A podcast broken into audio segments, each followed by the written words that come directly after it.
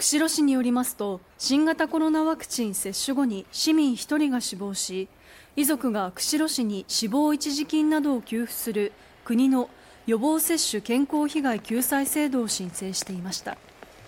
申請後国の審査会がワクチンとの因果関係が否定できないと判断し死亡一時金4420万円と総裁費の支給が認定されたということです。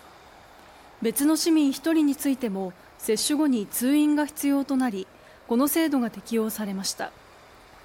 新型コロナワクチンに関してこの制度が適用されるのは釧路市では初めてだということです。